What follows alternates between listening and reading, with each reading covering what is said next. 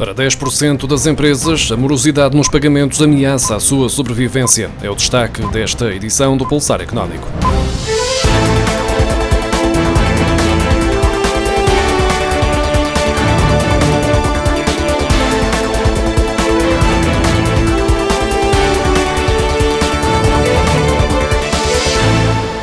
Impacto negativo da morosidade nos recebimentos afeta 77% das empresas portuguesas, enquanto 31% sofrem incumprimentos significativos e 10% afirmam correr o risco de fechar devido ao impacto dos incumprimentos. Este é o retrato da morosidade com base no estudo da gestão de risco de crédito em Portugal, realizado pela Crédito e Caucione, Iberinform e Gestifatura, e no qual participaram gestores de mais de 300 empresas de todas as dimensões e setores.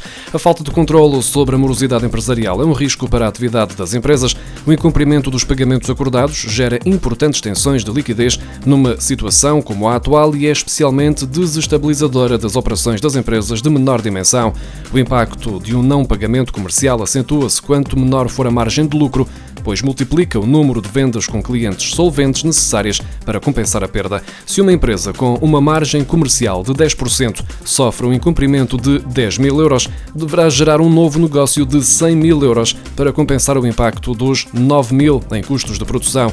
De acordo com o um estudo de gestão de risco de crédito em Portugal, 57% das empresas portuguesas enfrentam um aumento dos seus custos financeiros e 34% não conseguem expandir-se comercialmente. Além disso, 32% são obrigadas a limitar os seus novos investimentos e 26% assistem à redução do rendimento. A dívida pública na ótica de Maastricht, que conta para a Comissão Europeia, aumentou para 262 mil milhões de euros até abril, de acordo com os dados atualizados esta segunda-feira pelo Banco de Portugal. De recordar que, em março, a dívida pública tinha sido de 254.800 milhões de euros. Isto significa que a dívida pública cresceu cerca de 7.200 milhões de euros entre março e final de abril, mês em que a economia portuguesa esteve quase paralisada devido à pandemia. De referir ainda que, em março, a dívida dívida pública representava um peso de 120,2% do produto interno bruto.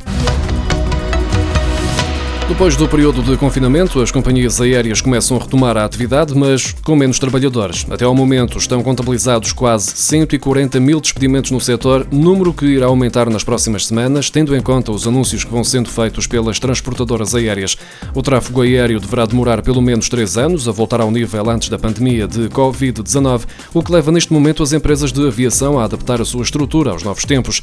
Os despedimentos no setor podem subir para 149.270 quando forem incluídos os 12 mil postos de trabalho que a Boeing anunciou que vai cortar, mas que poderá mesmo exceder os 244 mil, se forem tidos em conta os trabalhadores despedidos pelas companhias norte-americanas. As empresas que promovam Portugal como destino turístico vão ser recompensadas. Em causa está uma dotação de 10 milhões de euros do Turismo de Portugal, aprovada pelo Governo, que servirá para financiar iniciativas de valorização, inovação e promoção do destino Portugal até 2025. O objetivo do Turismo de Portugal com esta verba é o de apoiar financeiramente estes projetos de promoção turística do país, em especial através de campanhas de marketing de destinos regionais. Depois da procura por máscaras e álcool gel, começam agora a esgotar-se os estoques de acrílico. Com a reabertura gradual da economia, não só os preços do acrílico devem subir, como os tempos de espera para a entrega deste material aumentaram de poucas semanas para vários meses. De acordo com a Plascolite, uma das maiores empresas de produção de acrílico dos Estados Unidos, algumas encomendas enfrentam agora tempos de espera de cerca de cinco meses, algo que nunca aconteceu neste setor. O fenómeno dá-se numa altura em que as empresas e organismos têm instalado estas barreiras transparentes para proteger os trabalhadores do coronavírus, sobretudo em pontos de interação com o público, mas também os restaurantes. Em Portugal, o acrílico passou mesmo a ser obrigatório nos restaurantes que pretendam abrir com a lotação máxima. O formulário para os trabalhadores independentes pedirem o apoio no âmbito da Covid-19 está disponível na Segurança Social Direta desde sábado, 10 dias depois da data prevista, e a plataforma Precários Inflexíveis denuncia que os trabalhadores têm de entregar uma declaração que é impossível de cumprir. A plataforma explica que, ao submeter o formulário, os trabalhadores têm de subscrever uma nova frase na declaração sob compromisso de honra de que vão retomar a atividade profissional no prazo de oito dias após a data de reabertura declarada pelo Governo, caso a mesma tenha estado suspensa ou encerrada devido ao surto de Covid-19. No entender dos precários inflexíveis, esta exigência é irracional e insultuosa para os trabalhadores independentes a vários níveis.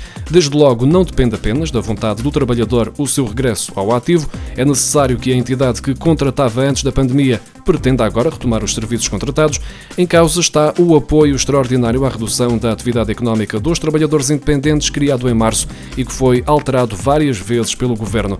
A partir de maio, o apoio previsto tem como limite mínimo 50% do valor do IAS, isto é, 219,41 euros, e como máximo 635 euros, que é o valor do salário mínimo. Há, no entanto, casos de trabalhadores que pediram apoio logo em março e que ainda se encontram com os processos em análise, ou seja, ainda não receberam um único cêntimo por parte da Segurança Social. A partir de novembro, os eletrodomésticos vão ter uma nova etiqueta energética para ajudar na escolha dos mais eficientes e poupados. A nova legislação comunitária acaba com as classes A, A e A das etiquetas de vários eletrodomésticos, passando a etiqueta a ostentar uma escala mais simples de interpretar, ou seja, de A mais eficiente a G menos eficiente. A partir de 1 de março de 2021, a fixação desta nova etiqueta energética passa a ser obrigatória para televisores, frigoríficos frigoríficos e arcas congeladoras, máquinas de lavar louça, de lavar roupa e de lavar e secar roupa.